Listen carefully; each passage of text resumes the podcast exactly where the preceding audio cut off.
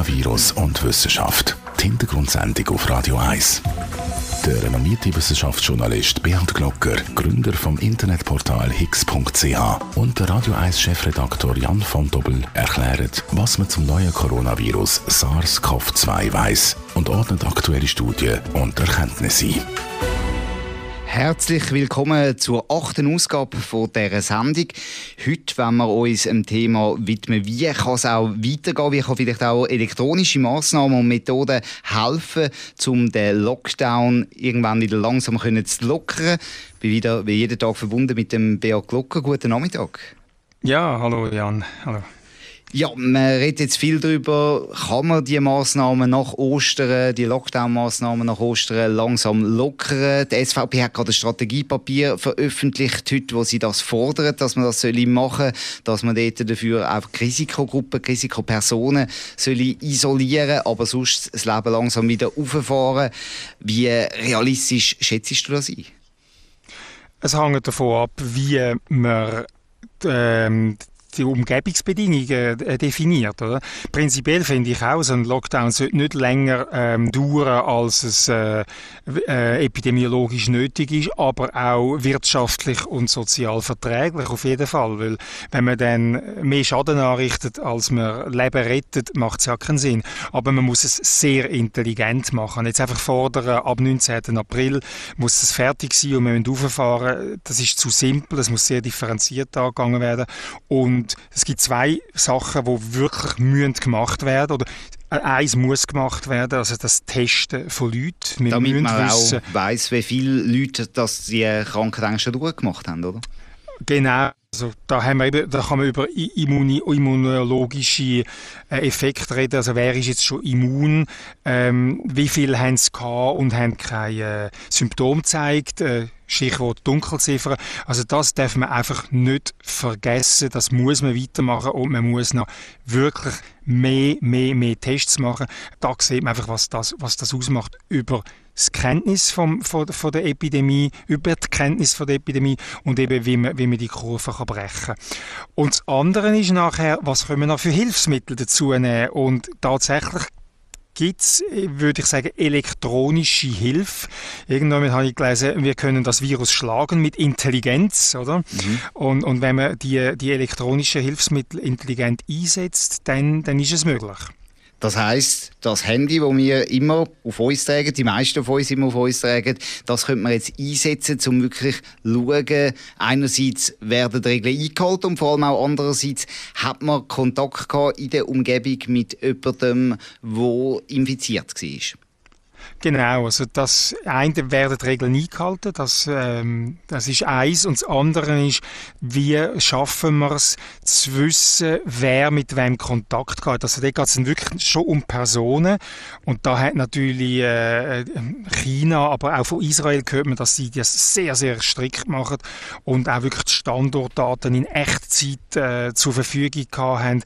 Und ich glaube nicht, dass in einer westlichen Demokratie so eine permanente Online- oder Realtime-Überwachung von jedem einzelnen Individuum irgendwie akzeptiert wird. Gesellschaft.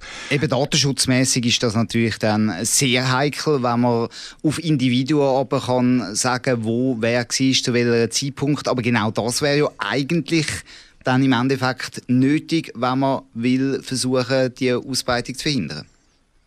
Ja, das wäre nötig, aber man kann das ja auch anonym machen. Man kann sagen, da ist eine Person A unterwegs und die Person A kommt mit so und so viele Personen zu zusammen. Das wäre etwas. Oder, und, und das ist jetzt ein Modell, wo, wo in Singapur vorgeschlagen wird, dass man ähm, infizierte Menschen identifiziert und dann aufgrund von denen ihren Daten schaut, mit wem haben sie Kontakt gehabt. Also wenn man jetzt sieht, dass sich zwei Handys äh, nähern oder muss man ja nicht wissen, ist das der Herr X oder die Frau Y. Aber man muss können am Handy, sagen wir jetzt 365 äh, oder am Handy 728, muss man können, muss man können eine Information geben unter, unter Gewährleistung von der Anonymität vom Besitzer von dem Handy, oder? Also das wäre so die Idee, dass wir dann eben könnten Leute auseinander, auseinanderhalten. Funktioniert und, aber natürlich nur, wenn große Teile der Bevölkerung so eine App installiert haben und vor allem auch, wenn die Bevölkerung auch vertraut darauf, dass die Daten wirklich anonym weitergegeben werden. Da gibt es natürlich technische Ansätze. Confidential Computing ist da so eine, wo auch eine Schweizer Firma in einer App-Entwicklung ist. Auch Ubic, die die SBB-App macht, ist da dran am entwickeln. Aber wenn die Leute dem nicht vertrauen, werden sie kaum so eine App freiwillig installieren. Das, das, ist ab, das ist absolut so und darum ist es wichtig, dass die, die das propagieren, völlig transparent kommunizieren.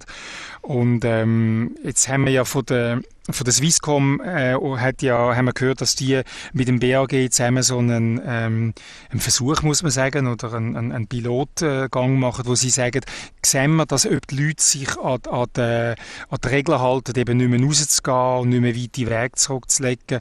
Und dort muss man sagen, wie lange hat man das? Was passiert mit den Daten? Wo werden die Daten gespeichert? Was für Daten sind es? Also da ist nur mit absolut maximaler Transparenz das Vertrauen der Bevölkerung zu gewinnen. Und genau Und das wird so im Moment nicht gemacht bei der Swisscom-Lösung. Wieder die Verordnung hat man veröffentlicht, wo äh, dann nachher Daten können weitergegeben werden. Wir haben auch versucht, Swisscom für das Interview dieser Sendung zu motivieren. Auch da hat man gesagt, nein, wir geben da nicht detaillierter Auskunft in so einer Sendung, in so einem Gespräch, weil man nicht teilnehmen. Also das heißt, da haben wir natürlich schon ein gewisses Problem. Ich kann es jetzt nicht so deutlich als Kritik formulieren, mhm. aber es ist schon eine gewisse Du bist Wissenschaftler, Kritik. ich bin Journalist, ich darf da ein bisschen, ein bisschen deutlicher kritisieren natürlich. Genau, also ich, ich bin Wissenschaftsjournalist, vielleicht genau. Und, und ich finde auch, es, es, dürfte da, es dürfte da deutlicher und transparenter gehen. Wenn ich einfach vom Herrn Koch höre, es hat ein Mensch im BAG Zugriff auf die Daten ich, ich weiß nicht, ob das mein Vertrauen so schürt, oder? Mhm. Also ich finde, ich find, da wäre jetzt die radikale Transparenz wäre die bessere Strategie, wenn ich das jetzt als, als Kommunikator darf, äh, ähm, einwerfen, oder? Es ist ja so, dass man bei der äh, Lösung, die der Bund offenbar hat mit der Swisscom, dass man dort auch die Daten zeitverzögert, 24 Stunden zeitverzögert offenbar übermittelt. Eben, dass auch das Ganze soll anonymisiert sein. Man kann das nicht nachprüfen, das müssen wir einfach so glauben, wenn das gesagt wird. Aber dass man so einfach vor allem sieht, wie groß der Bewegungsradius noch ist, ob viele Leute an einer Handyzelle eingeloggt sind zum Beispiel. Das sind dann so die Sachen, die man dort äh, kann herholen. Ich will jetzt da die Gesprächsrunde aber noch erweitern. Wir haben nämlich einen weiteren Gast in der Leitung, das ist der Beat Fischer. Er ist von der Intervista AG. Er ist Projektleiter von Footprints Research. Guten Nachmittag, Herr Fischer. Geht's Sie Sie haben schon vor längerer Zeit ein Projekt gestartet, wo man genau auch die Bewegungsradien von Leuten überwachen und auswerten. Wie haben Sie denn das gemacht mit dem Datenschutz? Können Sie uns da Einblick geben? Wir haben ein Panel aufgebaut von Menschen, die wir informiert haben wie dass wir den eben auch aufzeichnen, wo sie sich in ihrem Alltag bewegen und dass wir dann äh, das nutzen, die Daten für äh, Forschungszwecke. Also eben zum Beispiel, wie sich das Pendlerverhalten verändert oder generell das Mobilitätsverhalten. Und das Panel, das umfasst 3000 Menschen, die eben da eigentlich bereit sind, ihre Daten zu teilen und dann auch monatlich dafür incentiviert werden. Incentiviert, das heißt, sie kommen eine Zahlung über? Genau, die bekommen als kleines Dankeschön eine Prämie, die sie dann für einen Gutschein können einlösen und das Projekt, das ist jetzt nicht wegen der Corona-Krise gemacht worden, sondern das Projekt, das hat man schon früher gestartet, äh, gegen Ende 2018. Ganz genau. Äh, Hintergrund ist eigentlich dort gewesen, dass wir eben für Mobilität in der Schweiz zu erforschen das Panel aufgebaut haben, aber es auch vielleicht für Plakatforschung eingesetzt haben, wie ähm, ja, was für Menschen an Plakat vorbeikommen, um welche Uhrzeiten, äh, was für Zielgruppen und dort eigentlich weitere Daten generiert hat. Wir können es jetzt aber natürlich nutzen, um zu schauen, wie sich jetzt das Verhalten verändert von den Leuten. Was passiert zum Beispiel mit zurückgelegten Tagesdistanzen? Beat Glucker, solche Informationen sind die wichtig? Ich finde die Informationen wichtig, Ich habe aber schon eine Frage an, an Herrn Fischer. Ich meine, es sind jetzt 3000 Menschen. Ich wagen ein bisschen zu bezweifeln, wie repräsentativ die sind, weil, sagen wir, die 3000 Menschen, das sind immer solche, die Handys haben, die technologieaffin sind, die auch das Vertrauen in die Technologie haben, die vielleicht auch das Vertrauen mehr haben äh, in, in, vielleicht in die behördlichen Massnahmen, könnte ich mir jetzt vorstellen. Und das dürfte doch das Panel äh, einigermaßen verzerren. Oder wie können Sie garantieren, dass es repräsentativ ist? Also grundsätzlich ähm, also es gibt verschiedene Aspekte der Repräsentativität. Gesamtheit ist sicher so, dass wir nur Smartphone-Besitzer in unserem Panel haben. Ähm, wir haben das Panel rekrutiert nach Leuten von 15 bis 79. Also wir haben keine Leute, die über äh, 80 oder älter sind oder jünger als 15 sind äh, in unserem Panel. Also es ist eigentlich wenn, dann repräsentativ für die Grundgesamtheit, die ich gerade beschrieben habe. Von der Datenteilbereitschaft kann sicher sein, dass gewisse Menschen, dass es eine kleine Verzerrung gibt. Man muss aber schon sehen, wir haben nicht spezifisch rekrutiert jetzt in diesem Zusammenhang oder in, was basiert auf behördlichen Maßnahmen, sondern wir haben ja einen generellen Zweck, Mobilitätsverhalten zu erforschen. Von dem her ähm, gehe ich davon aus, dass es nicht keinen großen Einfluss hat. Es kann aber einen Einfluss haben, das ist tatsächlich so. Und wie kann man jetzt die Massnahmen bewerten vom Bund? Merkt man da deutliche Änderung im Bewegungsprofil der Leute? Da sieht man sehr große Unterschiede. Also vielleicht eine durchschnittliche Tagesdistanz, die jemand zurücklegt. Das haben wir so im Februar, also bevor jetzt eine Krise bei uns angekommen ist, ist das etwa vielleicht 40 Kilometer gesehen. Äh, das ist jetzt also nach der Maßnahme oder nach der Verkündung von der Maßnahme am 16. März ist das wirklich stark eingebrochen. Wir sind heute vielleicht noch etwa bei 17 Kilometer pro Tag, wo ein durchschnittlicher Schweizer zurücklegt.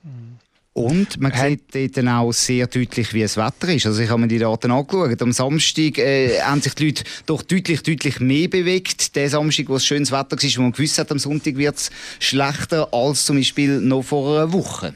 Genau, das sieht man eigentlich in den Daten. Ähm, Wetter hat sicher einen starken Einfluss, aber auch äh, Wegtag. Also es gibt immer noch Leute, die pendeln, äh, so physisch bei der Arbeit müssen sein. Ähm, das sehen wir klar, durch das sind eben auch Erwerbstätige, ab Montag bis Freitag mehr unterwegs, was auch tendenziell ein bisschen mehr Männer sind, auch ein bisschen mehr Leute, vielleicht zwischen 30 und 65. Auffallend ist der 22. März auch. Ich habe die Kurve auch angeschaut, es die, die, die öffentlich ist. Am ähm, 22. März ist ja eigentlich jede Generation wirklich praktisch äh, nicht mehr unterwegs gewesen. Ist das ähm, äh, ein Wettereffekt nach Ihrer Meinung oder ist das einfach so der erste Schock von der, von der harten Massnahmen gewesen? Weil seither erholt sich langsam wieder. Jetzt steigen die Tagesdistanzen ja kontinuierlich wieder. Also 22. März ist ein Sonntag. Äh, man muss noch sehen, äh, die meisten Geschäfte sind zu oder auch Lebensmittelgeschäfte sind zu. Äh, wir haben eigentlich sehr wenig von Mobilität, wo eben so ein bisschen mit ähm, Artikeln vom täglichen Bedarf zu beschaffen zusammenhängen oder eben auch keine Pendler, die an ihre Arbeitsstätte gehen. Ähm, es, durch die Woche, am Montag bis Freitag oder auch Samstag, äh, ist es halt eigentlich höher. Es ist jetzt aber auch die mhm. Werte von gestern sind, oh, sorry, von gestern, von vorgestern, äh, vom Sonntag eigentlich, sind auch wieder auf ähnlichem Niveau wie dort am 22.03. Also das heißt, man sieht jetzt nicht, dass sich die Bevölkerung je länger, je weniger an Massnahmen halten aus dieser Kurve? Das würde ich so nicht daraus lesen. Wir haben in dieser Woche so ein einen, Trend, einen steigenden Trend gehabt, aber der kann eben auch mit dem Wetter zusammenhängen, ähm, wo vielleicht auch einmal ein Spaziergang, ein längeren oder so dabei ist wo ja vielleicht auch nicht unbedingt in Kontakt mit anderen Menschen steht oder wo auch nicht unbedingt negativ zu bewerten ist. Haben Sie dann jetzt auch mit dem Bundesamt für Gesundheit Kontakt gehabt? Werden die Daten auch dort ausgewertet oder verlässt man sich dort einzig auf, auf Swisscom? Ähm, wir haben keinen direkten Kontakt mit dem Bundesamt für Gesundheit äh, bis jetzt gehabt. Die, unsere Daten sind öffentlich verfügbar. Also wir machen das im Auftrag vom Statistischen Amt vom Kanton Zürich und von der ETH. Und ob äh, das BAG darauf zugreift, wissen wir eigentlich äh, de facto nicht. Gibt es denn jetzt mit dieser Lösung auch die Möglichkeit, dass man da mehr Daten könnte herauslesen dass man wirklich auch sieht, mit wem dass man Kontakt hat oder ob zwei Leute näher miteinander Kontakt hat und dass man das App einfach könnt ihr auch auf eine breitere Basis stellen. Das heißt nicht nur 3000 Leute, sondern die ganze Schweiz da könnt ihr erfassen. Grundsätzlich könnten mehr Leute die App abladen. Äh, ja, unser Ansatz basiert aber auf einer Stichprobe wo wir äh, wirklich sehr sauber über die ganze Schweiz möchten erfassen, ja, wie, wie sich Menschen bewegen. Und wir möchten nicht ähm, sehr viele Leute, die zum Beispiel ihr Verhalten anpassen und wie auch belegen wollen, dass sie ihr Verhalten anpassen. Ähm, unsere App misst keine Kontakt, also, also, das Contact Tracing, wie das vielleicht eben in Singapur äh, der Fall ist, das machen wir nicht. Also wir, wir messen nicht eben mit was für Menschen man sonst im Kontakt ist. Für das ist auch die Stichprobe mit 3000 Leuten äh, auch deutlich zu klein. Also von dem her ist eigentlich nicht unsere App, die das Contact Tracing könnte abdecken mich würde noch interessieren, Herr Fischer, wie Sie die Landesteile sehen, weil man weiß jetzt von der Westschweiz, die fordern eigentlich fast, dass die Deutschschweiz auch ein bisschen disziplinierter wird oder sogar, dass Massnahmen bis hin zu Hausarrest ausgeweitet werden. Umkehrschluss muss man sagen, die Westschweizer müssten sich eigentlich auch besser an die Empfehlung halten, daheim zu bleiben. Sieht man den Tatbeweis? Wir haben es nicht direkt in unseren Daten drin. Ähm, wir haben gewisse Sachen angeschaut, das ist aber die Westschweiz und auch die Deutschschweiz auf einem ähnlichen Niveau gewesen, also von, von den zurückgelegten Distanzen. Ja, Beat Fischer, besten Dank für die Informationen zu dem Footprint Research von Intervista AG zusammen mit dem Statistischen Amt Zürich und der ETH. Danke, dass Sie uns da einen Einblick gegeben haben. Gerne und auf Wiederhören. Auf Wiederhören, Messi. Ja, Beat, jetzt haben wir da gehört, was da gemacht wird im Moment in der Schweiz. Es sind gewisse Apps in der Pipeline, aber da geht man natürlich viel, viel weniger weit, als man in Asien gegangen ist. Ist das überhaupt so sinnvoll, solche Ansätze zu verfolgen, jetzt für die Bekämpfung der Corona-Krise? Ich finde es absolut sinnvoll, wenn es darum geht, vor allem zu überprüfen, wie die Maßnahmen, die der Bundesrat angeordnet hat, wie die umgesetzt werden. Also, dass man möglichst die Heime bleibt, dass man möglichst keine unnötigen Weg macht, dass man möglichst wenig Leute trifft. Und das kann äh, vorausgesetzt eben, dass die, die, ähm, die 3000 Menschen, die Herr Fischer erwähnt hat, dass die ähm, repräsentativ ausgewählt sind, glaube ich, ist das ein taugliches Mittel. Natürlich ist dann auch ein taugliches Mittel die Epidemie ähm, einzudämmen, weil die Leute sich weniger bewegen, weniger Kontakt haben, auch weniger das Virus können übertragen Aber wenn, man jetzt darum, wenn es darum geht, wirklich die Spur von der Epidemie zu verfolgen und eben Gefährdungsherd äh, zu isolieren, dann ist das natürlich noch nicht das, was man bräuchte. Und das ist dann das, was man eben das Singapur-App ähm, äh, wo ja übrigens auch soll Open Source angeboten werden, dass es andere ähm, Entwickler können übernehmen können. Aber das App sieht so einen, sie sagen dem einen roten Knopf vor. Und jeder, der dann, wo dann positiv getestet worden ist, und da sage ich es nochmal, testen, testen, testen, das ist eine Voraussetzung, dass das Zeug funktioniert. Jeder, der positiv getestet ist, müsste den roten Knopf drücken. So, und jetzt mhm. wüsste das System, das Handy äh, XYZ365, das ist jemand, der positiv getestet ist. Und dann wird das durch ganz ein interessanter Kontakt. Und dann schaut man, wie viele Leute haben mit dem Kontakt. Und dann können die Leute eben wieder gewarnt werden. Ähm, und das setzt noch mehr Bereitschaft voraus von den Menschen, dass sie ähm, nach einem Test auch den Rückknopf drücken, oder? Epidemiologisch ist das absolut sinnvoll. Ich weiß nicht, ob das funktioniert, äh, wenn man die Psychologie vom Mitteleuropäer oder von der Schweizerin anschaut. Das wird sich vielleicht zeigen. Ist natürlich auch wieder ein Trade-off, den man muss machen. Einerseits, wie viel ist man bereit bekannt zu geben von sich persönlich? Wie groß ist der wirtschaftliche Schaden, wenn man die Sache halt nicht bekannt gibt und Maßnahmen Lockdown länger muss in Kraft bleiben? Wie groß ist der gesundheitliche Schaden, wenn man Maßnahmen mhm. lockert ohne die, ohne solche Apps? Das ist wahrscheinlich ein schwieriger Trade-off, wo die Politik im Endeffekt auch muss entscheiden muss. Politik muss entscheiden, aber nicht auf politischen äh, Argumenten basierend. Ich komme immer wieder, also jetzt wird immer wieder die berühmte Coiffeuse genannt, oder? Die müssen ihren, ihren äh, Salon zutun wegen dem Lockdown die hat natürlich ein Interesse, dass sie den Salon wieder aufmachen kann, aber sie hat kein Interesse, dass infizierte Menschen zu ihr kommen, oder? Also, und die hat ähm, natürlich schon das Interesse, ihr Geschäft wieder aufzunehmen, aber kein Risiko einzugehen. Und wenn man auf beide Seiten, also von der Kundin oder von der Coiffeuse, vom Kunden, vom Coiffeur, das ist Coiffeur steht jetzt als Beispiel für ein Kleingewerbe, kann so ein Vertrauen mit solchen Massnahmen ähm, erzeugen, dann glaube ich, dann, dann, dann ist so etwas umsetzbar. Aber das hat dann eben mit, mit, mit, mit Parteipolitik überhaupt nichts mehr zu tun, oh, sondern das hat damit zu tun, dass die Leute eine Massnahme akzeptieren, weil es ihnen eben nützt. Oder? Und dann braucht es natürlich viel Vertrauen, das ist klar, da man mit offenen Karten spielen, damit er so etwas überhaupt eine Chance hätte. Sehr spannend gewesen. Danke vielmals, Bea Glocker, dass du dir Zeit genommen hast. Heute Nachmittag, wir müssen auch wieder sagen, wir sind nicht physisch miteinander im Studio. Man hat gehört, die Leitung ist heute nicht immer ganz optimal gewesen. Wir bitten das natürlich zu entschuldigen, aber wir halten lieber die Abstandsregeln ein und haben dann nicht ganz so ein sauberes Signal, als dass wir ähm, da die Regeln nicht einhalten können und die, die Aufnahme dafür ein Bier ein bisschen besser ist.